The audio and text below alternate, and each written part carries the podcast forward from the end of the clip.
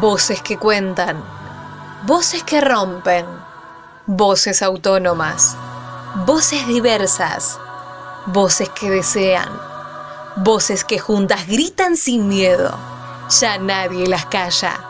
Esto es Voces Reveladas, el micro radial de Reveladas Web, periodismo popular y feminista. Ya nada me calla, ya todo me sobra. Si tocan a una, respondemos todas.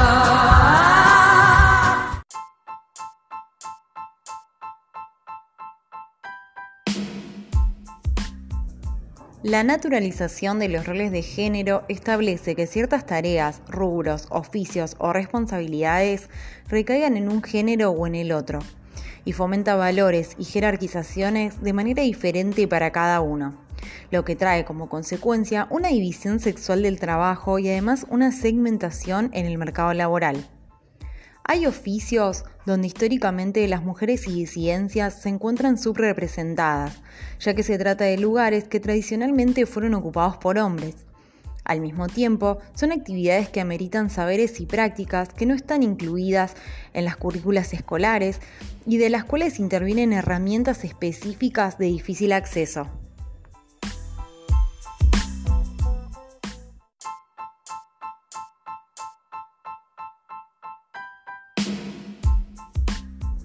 Bienvenidos a otro episodio de Voces Reveladas, el micro de Reveladas, periodismo popular y feminista.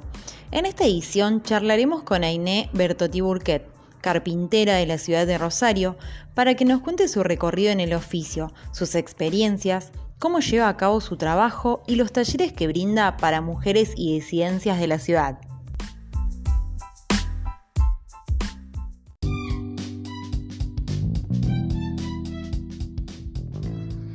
Aine Bertotti Burquet es artista visual y carpintera de la ciudad de Rosario. Investigo, construyo e intervengo el espacio. Así se describe en su perfil de Instagram. En diálogo con voces reveladas, cuenta que la curiosidad sobre los materiales la heredó de su abuelo. Tiene un taller de carpintería en zona sur, el cual comparte con su compañero y brinda talleres en Villa Banana y en la mansión de Gogó. Vino de Venado Tuerto, comencé a estudiar comunicación social, pero luego de hacer un test vocacional se dio cuenta que los resultados eran diferentes.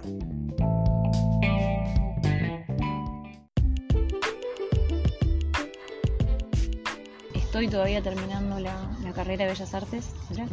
Lo que me pasó es que desde chica siempre fui muy curiosa, ¿sí? con los materiales, de querer experimentar, de querer armar cosas, como nada, sin querer, bastante creativa, sin saber qué, cómo se llamaba eso. Para mí era curiosidad hasta ese entonces y lo digo de esa forma porque yo cuando terminé la secundaria iba a estudiar comunicación social. No sabía que existía la carrera de Bellas Artes ni siquiera, como imagínate que tenía como bastante ignorancia para dónde, se, dónde uno podía volcar toda esa sensación que tenía y esa necesidad de casualidad me hice un test de orientación vocacional porque acompañé a una amiga y ahí me enteré que, bueno, el, test me dio toda arquitectura, bellas artes, un montón de carreras que tenían que ver justamente con la creatividad y como que empecé a leer las materias y decía, nada, no puedo creer, escultura, historia del arte.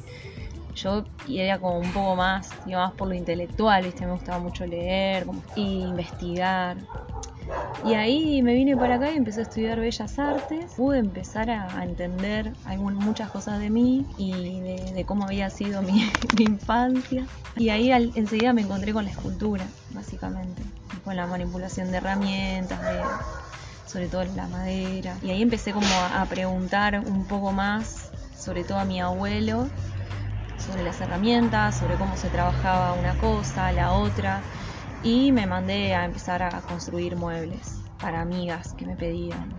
nada, me acuerdo segundo año de, la FACO, primer año, había una bienal de escultura en el Chaco, así súper clásica, de talla en madera, motosierra. Y con dos amigos dijimos, bueno, vamos a presentarnos, vamos. Y ahí ya una vez que empecé, entonces volví enloquecida, con también toda una grupalidad que acompañaba la situación, de hablar de herramientas, la mayoría eran carpinteros, un espacio muy de los varones también. Y dije, no, quiero, quiero empezar, quiero saber más, quiero hacer, quiero aprender. Empecé ya hace nueve años.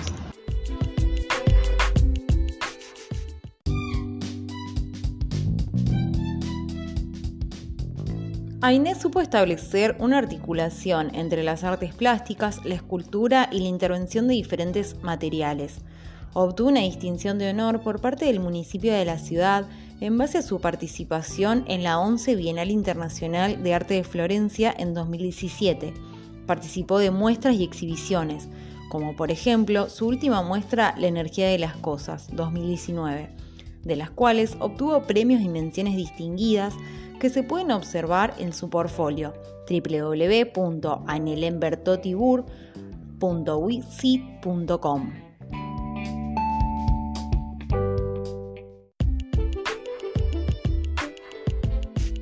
A mí la carrera lo que me dio la posibilidad es como de poner en práctica las ideas que uno tiene, ¿no es cierto? Como de explotar un poco más la parte creativa y del diseño y tener la posibilidad de tener un espacio con herramientas y materiales. La experimentación, digamos, cuando se unen esas dos partes ya, ya porque es importante también, ¿no es cierto? Eh, darle bola a una idea, dibujarla o ver de qué forma uno puede desarrollarla el proceso creativo, ponerle un nombre, entender que hay una etapa, eso como la carrera me dio como una parte más formal de todo ese proceso que incluso hasta socialmente y culturalmente está mucho más visto como ese momento como si fuera una luz, un rayo divino que a uno le va claro y tiene una idea y de repente, bueno, eso no nunca es así, casi siempre es una búsqueda, es una investigación y eso me, lo enseñó la universidad.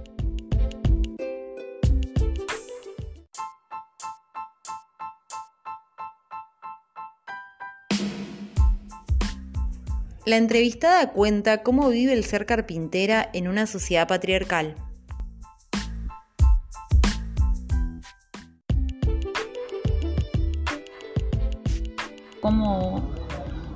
Visualizo yo, digamos, sino que, que, pasa cuando, no sé, vas a la maderera, cuando vas a la ferretería, como que hay un contexto también que no duda, pero que tiene que ver con el machismo establecido en la sociedad, más allá del oficio, ¿no? Como de que la mujer hay cosas, hay conocimientos a los cuales no tiene acceso, y no solamente eso, sino que no se le da la posibilidad de equivocarse.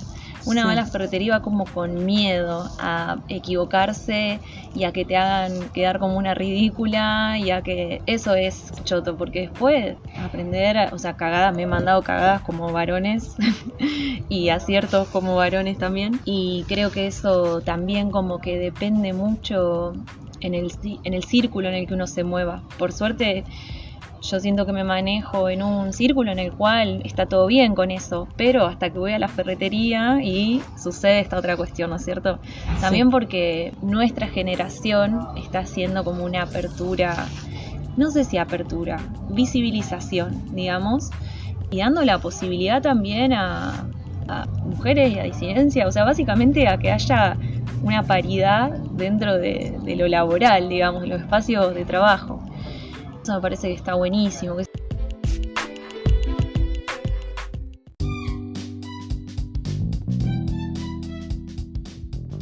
AINE brinda talleres de carpintería reducidos ya que apunta a la calidad de intercambio que se pueda generar en los mismos.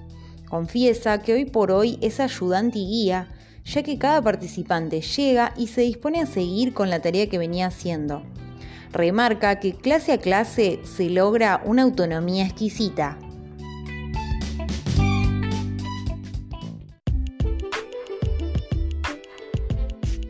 En marzo arranqué a dar talleres de carpintería para mujeres y, disidencias.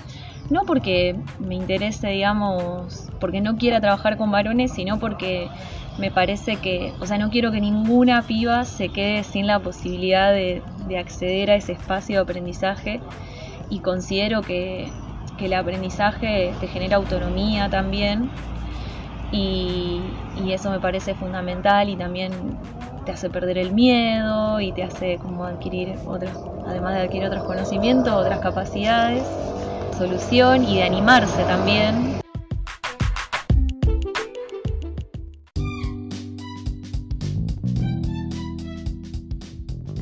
Según datos estadísticos que brinda el INDEC sobre la distribución porcentual de la población ocupada mayor de 14 años, por sexo y rama de actividad en un total de 31 aglomerados urbanos, basados en el tercer trimestre de 2019, la tasa de feminidad para el sector de la industria manufacturera y construcción es del 9,6%, mientras que en actividades de servicios un 26,2% y en salud y educación un 16,5% evidenciando que las mujeres se encuentran mayormente concentradas en las actividades de cuidado.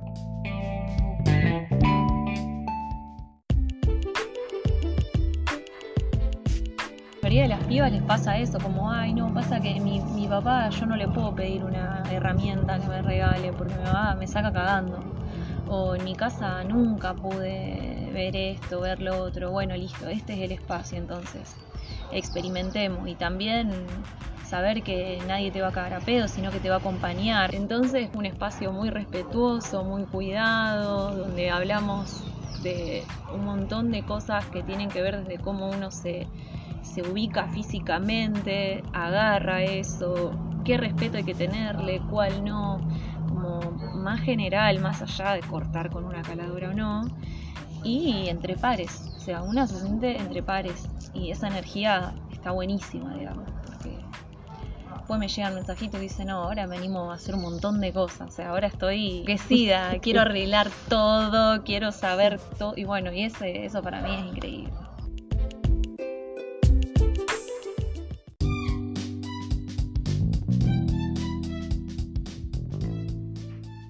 La entrevistada nos cuenta cómo es la dinámica de los talleres.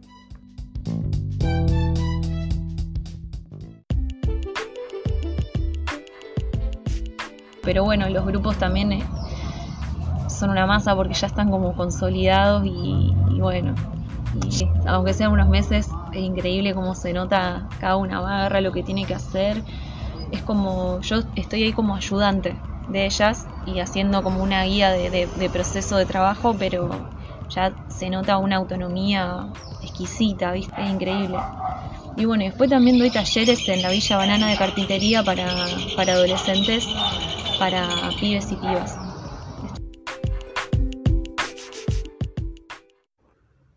La artista visual comenta cómo es el mercado laboral para mujeres y disidencias hoy en día. Es momento como de empezar a trabajar las paridades, ¿no es cierto?, de género dentro de los espacios fabriles también, de las empresas. Yo, por ejemplo, ahora también estoy laburando con, con, dos arquitectos que diseñan casas en containers que se llama Listas, Casas Inteligentes, y me decían, están buscando una carpintera. O sea, y bueno, me parece que, que hay personas que están a la cabeza que todavía no tienen la capacidad de, ver y de ser así de buena onda, decir, estamos buscando una electricista, estamos buscando...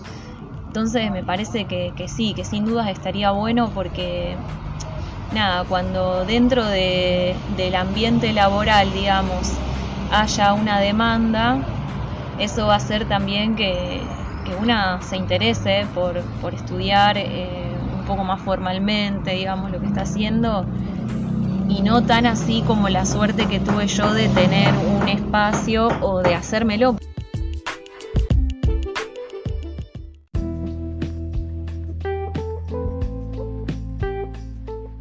En Argentina, las mujeres enfrentan mayores dificultades para acceder al mercado de trabajo y sus carreras tienden a ser más inestables que las de los varones. Es importante fomentar espacios para la participación de mujeres y disidencias en todo el mercado laboral. Repensar, cuestionar y reflexionar sobre los lugares que tenemos en la sociedad, en pos de generar una más justa e igualitaria. Para más información sobre los talleres de carpintería, pueden escribir en Instagram a la mansión de Gogo. Para consultas sobre la producción de muebles, escribir a Ainé Bertotti Burquet.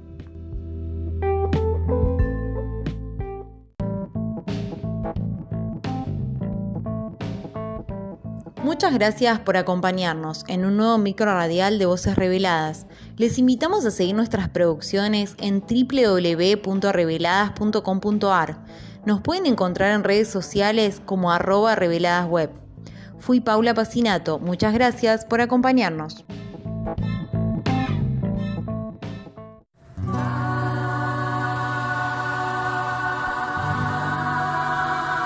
Esto fue Voces Reveladas, el micro radial de Reveladas Web.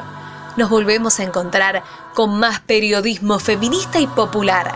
Podés escuchar este micro y todos los demás en bichosraros.com.ar o descargate la app de la radio. También los encontrás en reveladas.com.ar y en nuestro canal de Spotify.